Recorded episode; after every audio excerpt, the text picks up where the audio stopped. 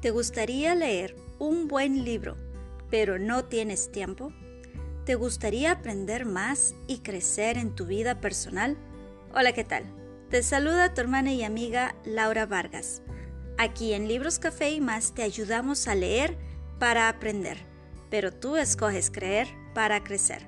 Escucha nuestro podcast donde estaremos subiendo nuevos episodios cada semana. Allí estaremos leyendo los mejores libros para toda la familia iglesia y ministerio.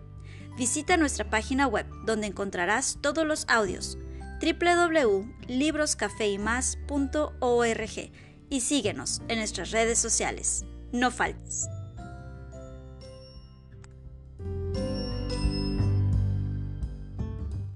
Capítulo número 9. Turbulencia inesperada. Tribulaciones. Era temprano un lunes por la mañana en enero y finalmente estábamos saliendo para un tiempo de descanso para celebrar 30 años de pastorear una iglesia y 36 años de matrimonio. Ese otoño había estado increíblemente ocupado. La mamá de Terry estaba bajo cuidados de hospicio. Nuestro nieto había estado hospitalizado y lo habían sometido a una cirugía grave por segunda ocasión en menos de seis meses. Habíamos tenido nuestro domingo de Open House que es casa abierta anual a nivel iglesia con semanas de alcance intensivo en preparación para el evento. Esto fue inmediatamente seguido por el asesinato de un sargento de la policía conocido en nuestra comunidad. A nuestra iglesia le pidieron conducir el funeral, que fue una tremenda oportunidad para ministrar a miles de oficiales en duelo. En los talones de esto tuvimos el alcance navideño, y luego el lanzamiento de la visión en el año nuevo. Solo parecía como que si nunca se había detenido desde principios de septiembre. Estábamos agradecidos de estar en un avión dirigiéndonos hacia Hawái por un tiempo muy requerido de descanso y relajamiento que había sido provisto y alentado por nuestra familia eclesiástica. Después de nuestro servicio normal del domingo por la noche, Tuvimos una noche tarde con consejería y habíamos solo dormido unas cuantas horas antes de dirigirnos al Aeropuerto Internacional de Los Ángeles. Pero todo ya estaba detrás de nosotros. Ahora estábamos en un Delta 757, mano en mano mientras que el avión salía del aeropuerto. Rara vez duermo en un vuelo, especialmente en un 757 que son notablemente ruidosos. La lluvia de mayor cantidad que habíamos tenido en el sur de California en 10 años estaba torrencialmente cayendo sobre nosotros, y el piloto habló por el altavoz para decirnos que estábamos cerca de un patrón climático conocido como el expreso de piña, que incluye vientos y lluvias torrenciales. Nos aseguró, sin embargo, que estábamos por delante de lo peor de la tormenta. La fatiga me inundó y muy pronto me quedé dormido. Como una hora después me desperté con un sobresalto debido a una inclinación marcada del avión hacia la derecha. Extrañamente, al mismo tiempo, el avión parecía menos ruidoso. Y así fue. El capitán habló en el altavoz de nuevo. Damas y caballeros, posiblemente se han dado cuenta que perdimos el poder de nuestro motor derecho. Estamos trabajando con mantenimiento en tierra y estaremos regresando a Los Ángeles. Minutos después que nos habíamos dado la vuelta, la turbulencia comenzó ya que estábamos volando hacia la tormenta de la cual habíamos estado por delante.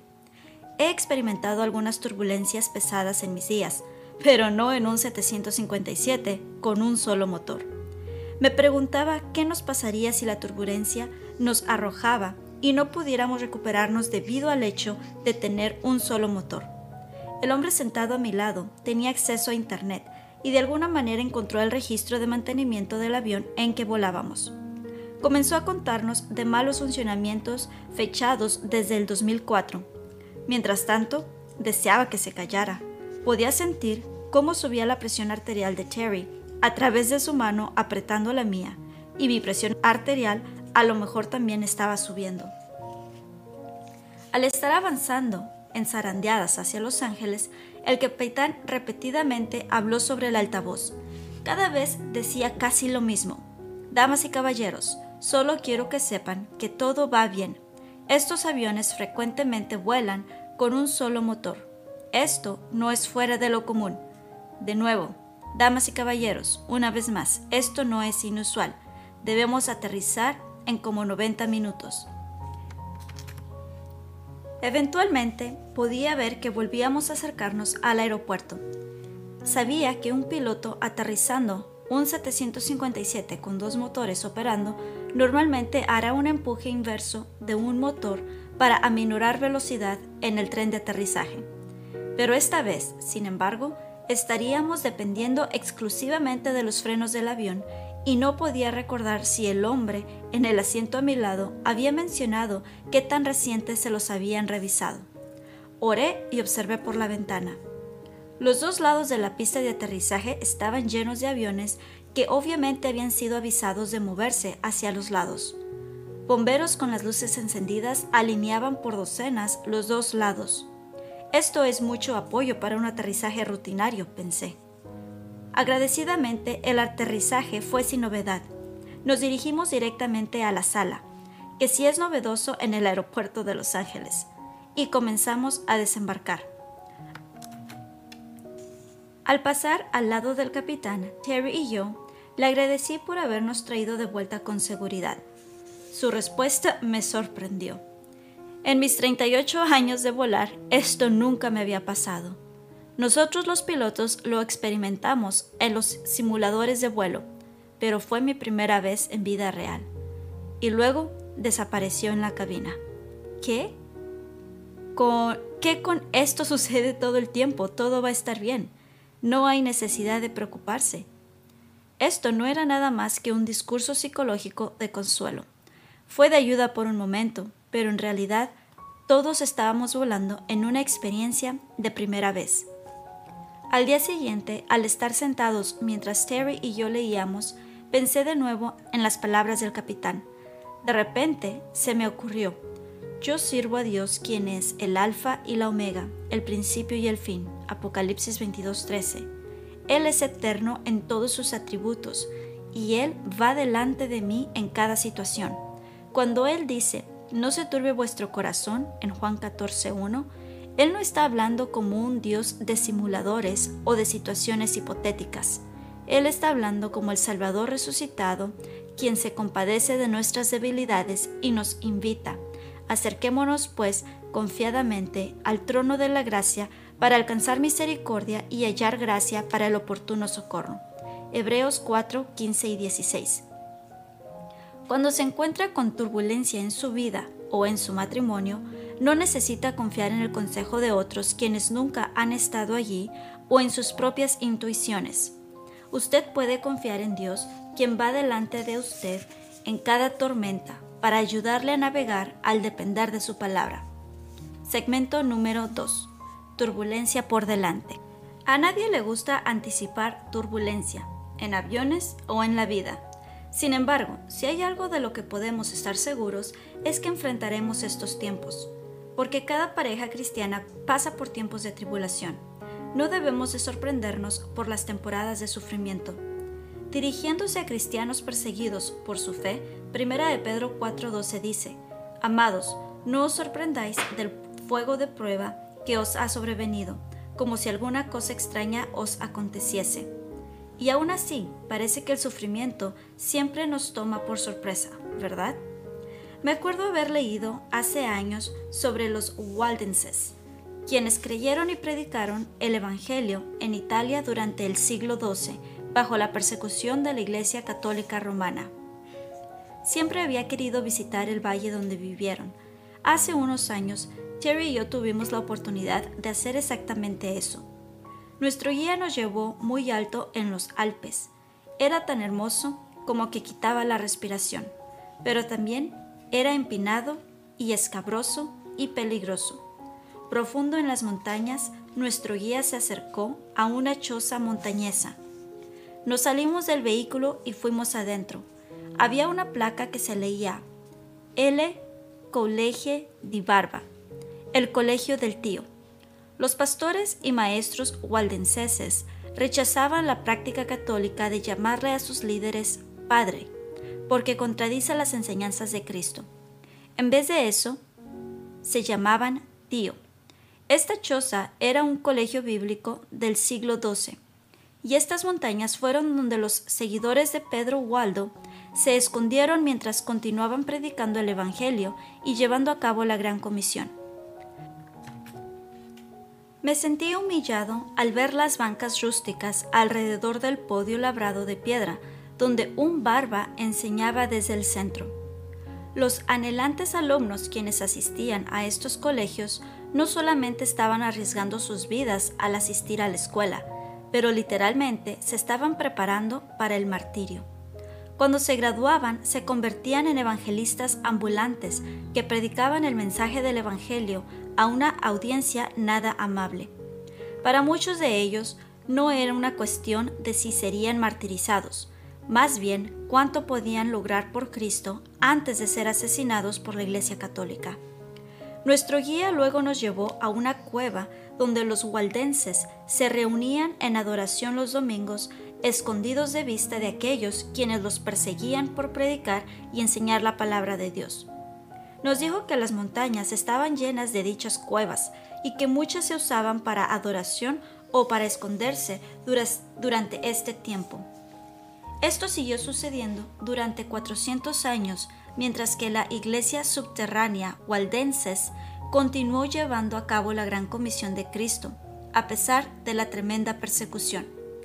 Y luego, en 1655, después de una aparente calma en la persecución, el duque de Saboya mandó su ejército a las montañas y ordenó una grotesca matanza, referido por los historiadores como la masacre en Piamonte.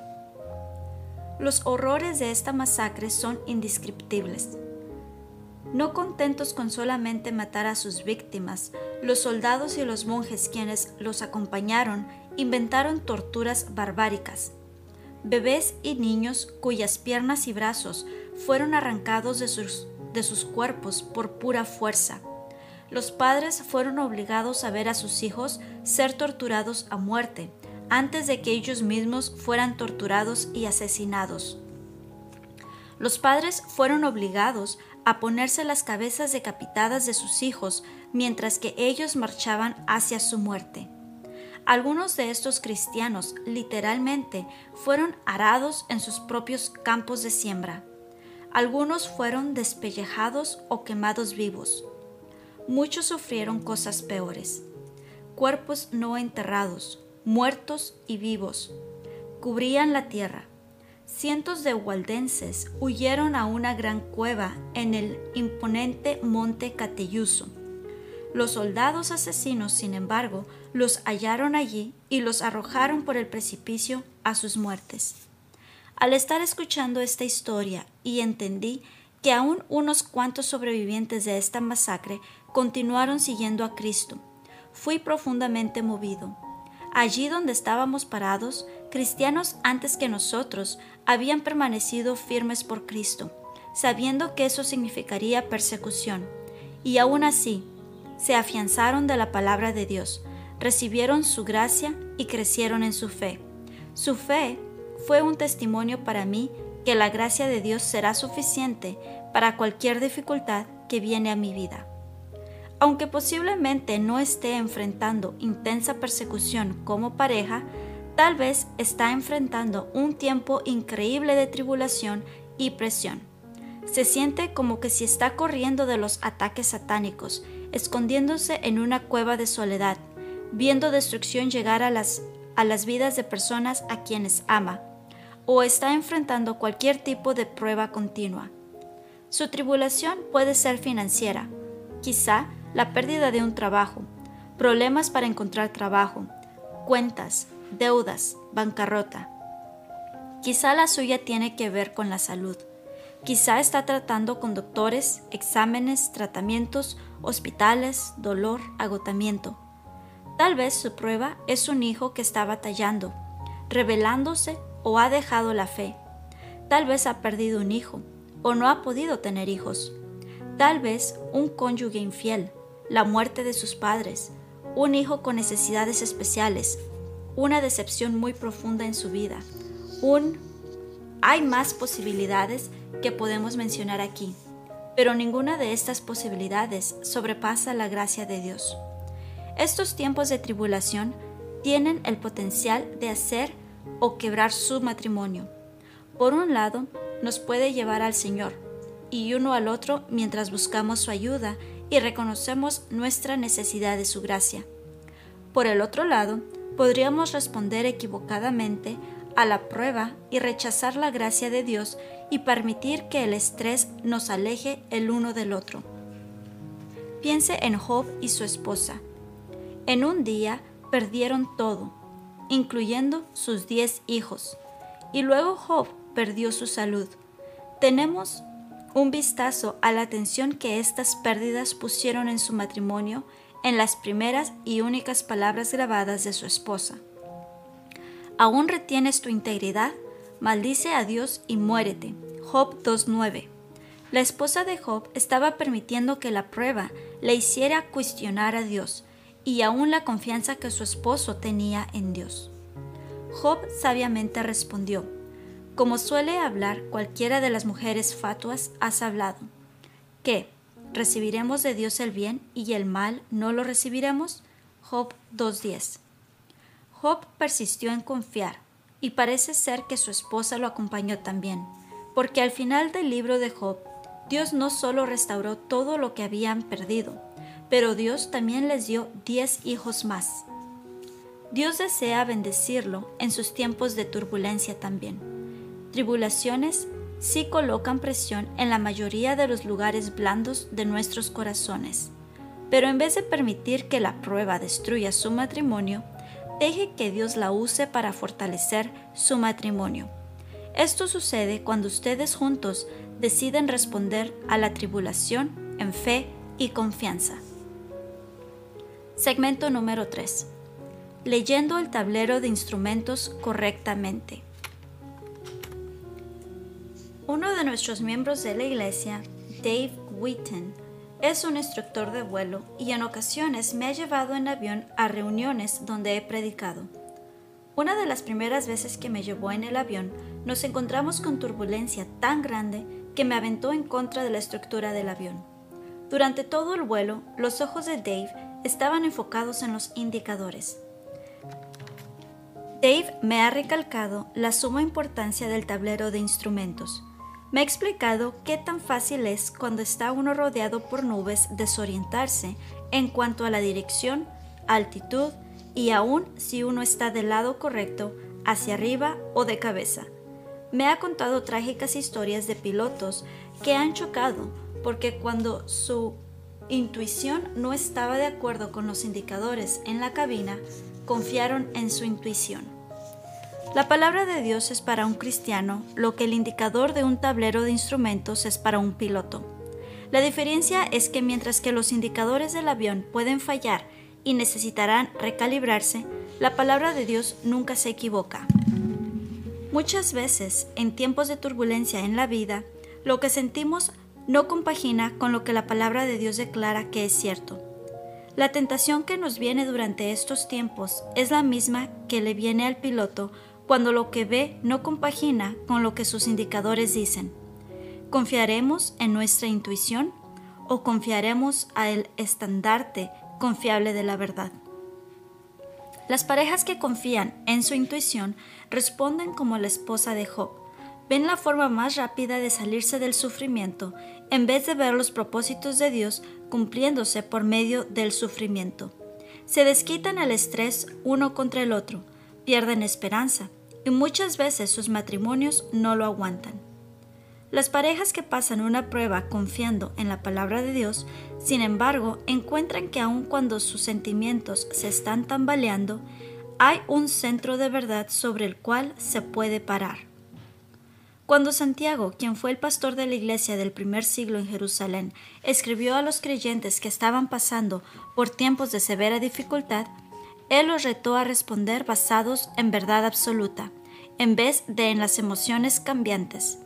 Él escribió, Hermanos míos, tener por sumo gozo cuando os halléis en, en diversas pruebas, sabiendo que la prueba de vuestra fe produce paciencia. Santiago 1, 2 y 3. Si ya está familiarizado con este pasaje, posiblemente habrá perdido el asombro de este primer enunciado. Santiago literalmente dice que considere su sufrimiento como algo que le trae gozo. ¿Gozo? podría preguntar. Nuestra reacción natural a las pruebas no es gozo. Cuando una dificultad desciende sobre nuestras vidas, nuestro reflejo normalmente es preocupación, ansiedad, tal vez enojo. Es tan fácil en estos momentos perder la perspectiva de todo lo que sabemos que es cierto de la palabra de Dios y ser llenos de temor o frustración.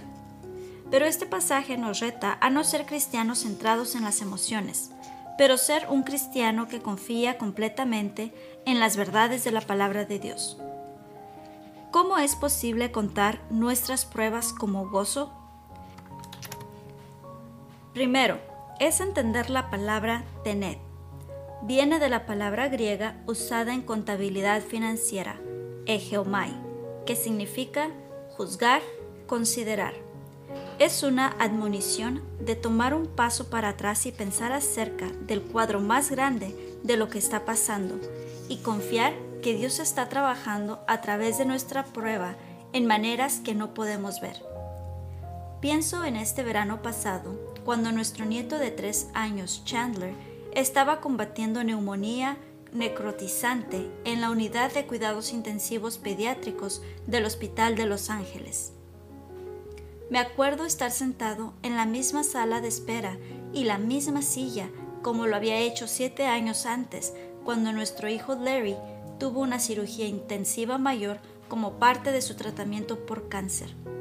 Y me acuerdo, al estar esperando en esa silla durante la cirugía de Chandler, pedirle al Señor que me ayudara a no perder lo que Él me estaba tratando de enseñar en esta experiencia.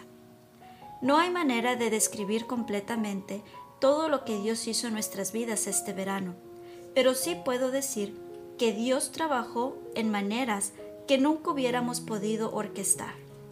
Nos enseñó verdades sobre su amor, misericordia y fidelidad, que, aunque venían de las páginas de las escrituras, los aprendimos mejor en las semanas en el hospital que lo que habíamos tenido en semanas de estudio.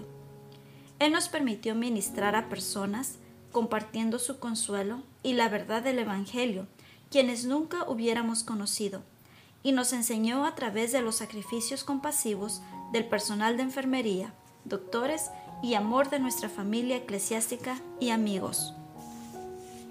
No fingiré que no batallamos con temor durante el proceso. Sí lo hicimos. Cuando veía a mi nieto batallar para respirar, cuando tres enfermeras tenían que intentar canalizar al niño siete veces, cuando Chandler estaba acostado en cama con lágrimas calientes rodando por sus mejillas, yo batallé.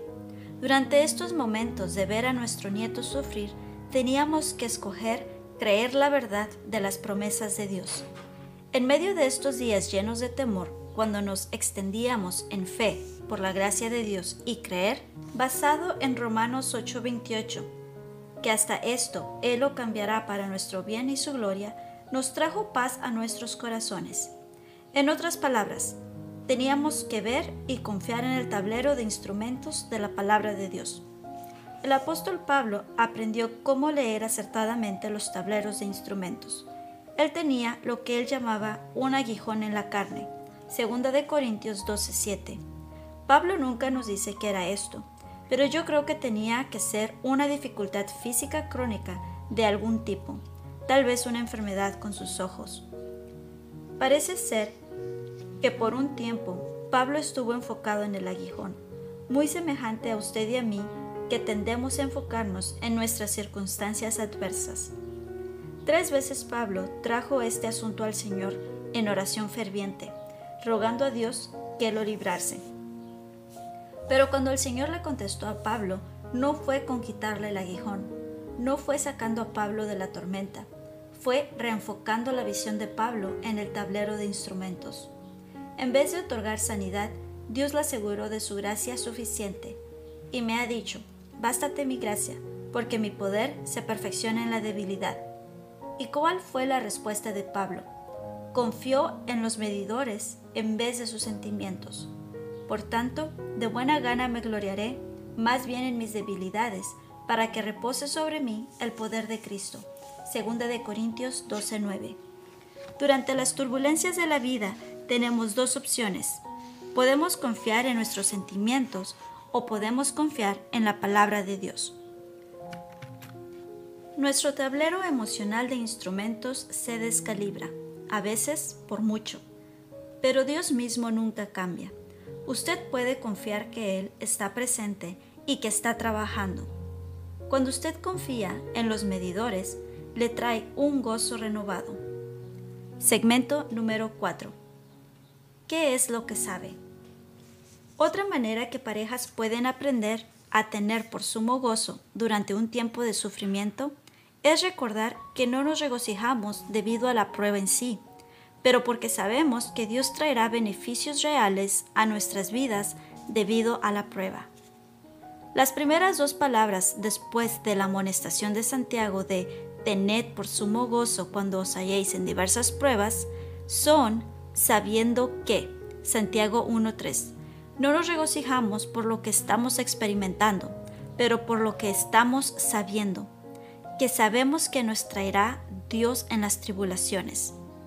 Santiago 1 sugiere tres regalos que Dios nos da en las tribulaciones. Número 1 confianza. Aun cuando uno ya conoce las promesas de Dios en su mente, la prueba como ningún otro método le enseña lo que significa tener confianza de corazón en esas promesas. Es ese precioso proceso de prueba que nos permite conocer las verdades que tan desesperadamente necesitamos. Mire las dos primeras palabras de uno de los versículos más conocidos en toda la Biblia y sabemos que a los que aman a Dios todas las cosas les ayudan a bien. Esto es a los que conforme a su propósito son llamados. Romanos 8:28. Sabemos esta verdad porque está escrita en la palabra de Dios. Lo sabemos porque lo vemos en las vidas de otros en las escrituras, pero lo sabemos de manera personal cuando lo experimentamos en nuestras propias vidas. Número 2. Resistencia. Dios también usa las pruebas para traer paciencia a nuestras vidas, sabiendo que la prueba de vuestra fe produce paciencia. Santiago 1.3. La palabra paciencia aquí no es solo la paciencia de poder esperar una cita en el consultorio dental. Significa constancia, resistencia, perseverancia. Es la paciencia que puede ser desarrollada únicamente con el tiempo. Esta es la paciencia de un adolescente jugador de fútbol en prácticas. Él hace los ejercicios y rutinas que lo dejan adolorido y deseando desistir, pero estos mismos inductores de dolor construyen músculos por los cuales estará agradecido cuando está participando en un juego real. Nuestro problema es que somos de vista tan corta que no valoramos la paciencia es difícil ser paciente con un niñito revoltoso, un resultado de algún examen que tarda en llegar, o el crecimiento espiritual en el corazón de su cónyuge. No es que no queremos que Dios trabaje por medio de las tribulaciones, sí lo queremos, pero no entendemos que parte del trabajo solo puede suceder con el tiempo y detrás de bambalinas. Número 3. Madurez. Dios desea usar las pruebas en nuestras vidas para hacernos más semejantes a Jesús. El mismo matrimonio es un cuadro de Cristo y su amor por nosotros como su novia. En cada prueba que enfrentamos como una pareja casada, Dios quiere llevarnos a madurez espiritual. Lo vemos en Santiago 1.4. Mas tenga la paciencia su obra completa, para que seáis perfectos y cabales sin que os falte cosa alguna. La palabra perfecto viene de la palabra griega teleios, y significa terminado, maduro. A veces Dios usa el difícil cincelar de una prueba para conformarnos a la imagen de Cristo. Romanos 8:28 es seguido del versículo 29, que nos dice que el bien que Dios desea sacar a relucir de los tiempos difíciles en nuestras vidas es para que nosotros seamos hechos conforme a la imagen de su Hijo. He visto este proceso de maduración en las vidas de tantas parejas quienes han pasado pruebas juntos. Al momento de escribir esto, hay una pareja joven de nuestra iglesia en su día 175 en el Centro Médico de la Universidad de Los Ángeles, donde su bebé Jackson está bajo tratamiento por cáncer. He observado mientras Zach y Elena se han abrazado y reposado en el Señor al lado de la cama de su hijo.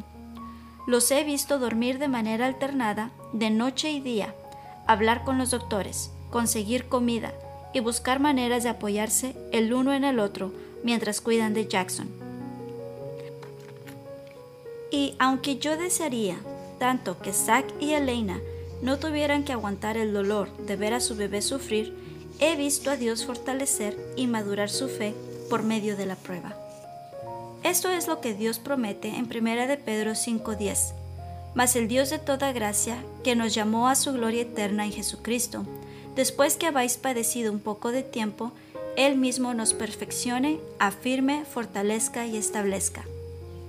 Segmento número 5. Abrazándose en la tormenta.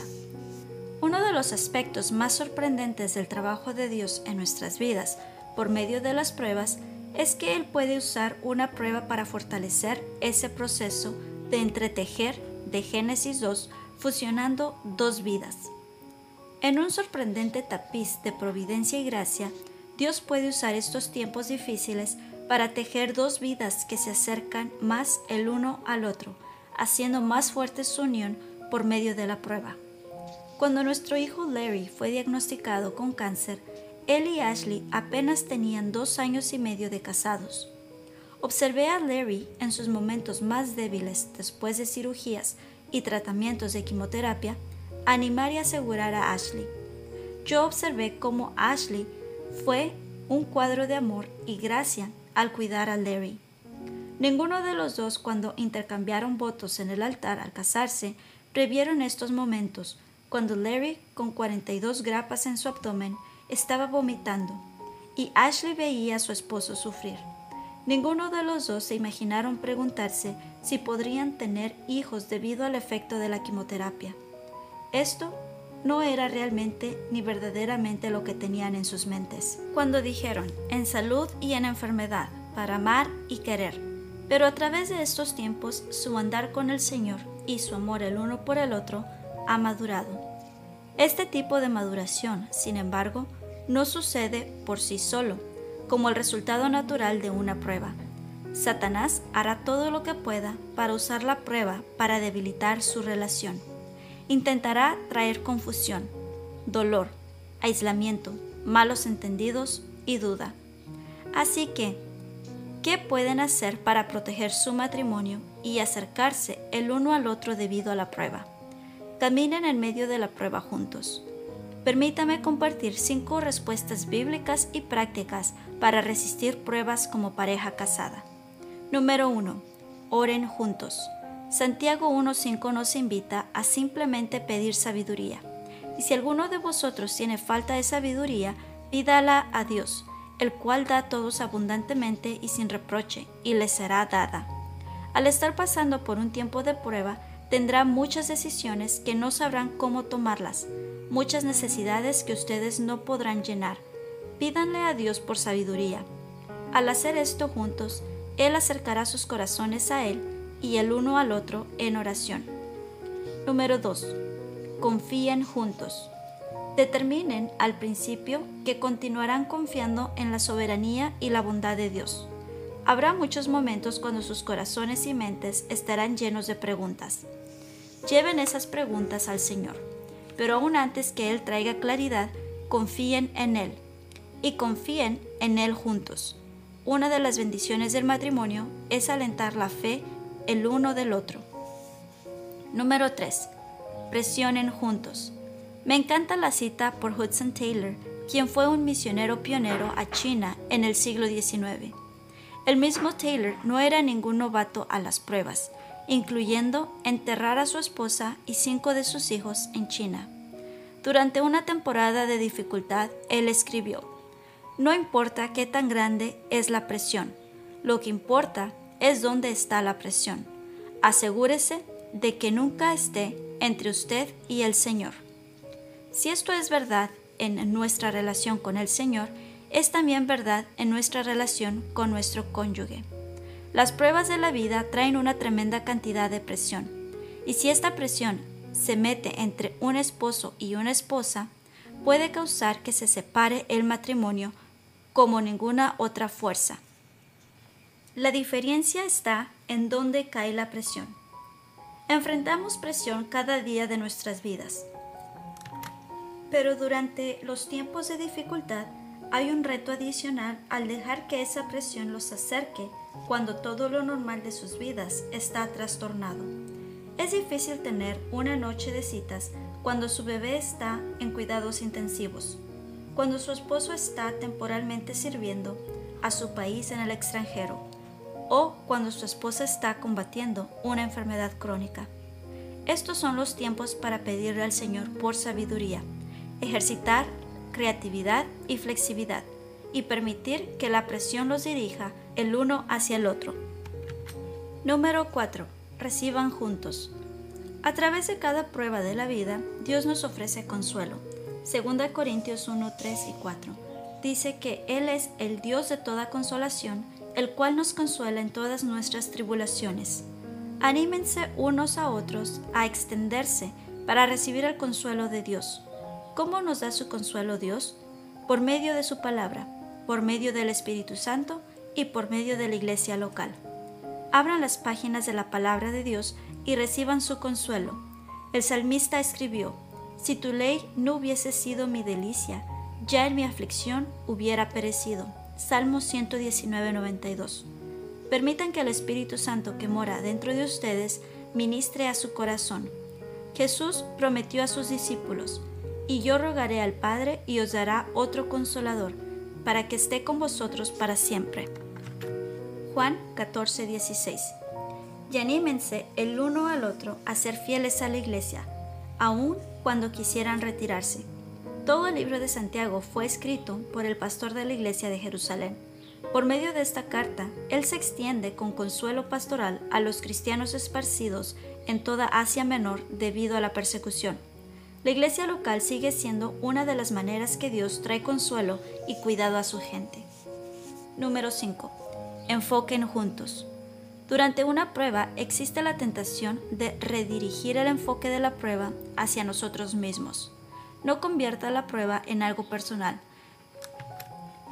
Recuerde que en fin de cuentas es acerca de la gloria de Dios y durante la prueba enfóquese en las necesidades de su cónyuge, las necesidades de su hijo, las necesidades de su familiar. Como Dios quiere usarlo para cumplir con las necesidades de los demás, solo tiene tanta energía que dar. Usted puede dirigir su energía hacia apoyar y servir a su cónyuge o hacia compartir qué tan difícil es para usted. Si muere a su yo y juntos se enfocan en el otro y en servir a los de su alrededor, Dios traerá grandes victorias a sus vidas a través de las pruebas, y Él tendrá la gloria. Segmento número 6. Pasando por la turbulencia. Estamos volando a Florida con boletos económicos, separados el uno del otro, con hileras entre nosotros. Yo, Terry, estaba decepcionada de no estar sentada al lado de mi esposo. Normalmente me pongo nerviosa cuando se trata de volar y siempre aprecio la seguridad de estar con él. Para empeorar el asunto, la señora sentada a mi lado no hablaba inglés, así que no podíamos conversar mucho, aparte de sonreírnos. De repente experimentamos terrible turbulencia. Era tan mala que varios pasajeros estaban vomitando mientras que el capitán habló por el altavoz para decirnos que tendríamos que aterrizar. Mi compañera y yo estábamos aterradas. Espontáneamente nos tomamos de la mano y comenzamos a orar en voz alta, ella en su idioma y yo en inglés. Aparte de las oraciones como murmullos y vómitos ocasionales, el avión estaba en quietud. Pienso que todos pensábamos que íbamos a morir. Y entonces, justo cuando el avión dio otro bajón, la voz de un pequeño niño sentado adelante cantó Uy, él pensaba que estábamos en una montaña rusa. Cada vez que el avión descendía, él volvía a decir, uy. Entonces, ¿era turbulencia o una montaña rusa? Realmente depende de su perspectiva. Para nosotros cuya perspectiva estaba formada por temor, era turbulencia, y pensábamos que estábamos a punto de morir. Para un niño que no tenía razón para pensar que el capitán no nos podía sacar adelante, era un parque de diversiones en el cielo. A través de cada tormenta de la vida, a pesar de lo trastornador que la turbulencia sea, usted puede confiar en su capitán. Él traerá fruto a su vida a través de la prueba. Hasta entonces, tómense de la mano y susurren, uy. Y bueno, aquí están las fotografías. Dice la primera, dice, después de un, de un vuelo turbulento, tuvimos un tiempo maravilloso celebrando nuestro aniversario en Hawái. Ese fue el primer viaje que tuvieron. Este, después de los ah, momentos difíciles. Y después eh, la siguiente fotografía dice, es la del colegio bíblico en el siglo XII, que se lee L. Coleg de, de Barba. Y más abajo están las montañas en Piamonte, Italia, donde la masacre de Piamonte sucedió. En la siguiente página pueden ver en la fotografía de arriba Chandler en sus primeros días de recuperación, en la del medio 12 eh, días después de la cirugía de Larry, aún ah, con 42 grapas en su abdomen, ver el espíritu de fe y amor entre Larry y Ashley crecer durante estos días nos trajo convicción y ánimo. Y en la fotografía de más abajo dice uh, Junea, Alaska. Y es, son las fotografías de Pastor y hermana Terry Chapo.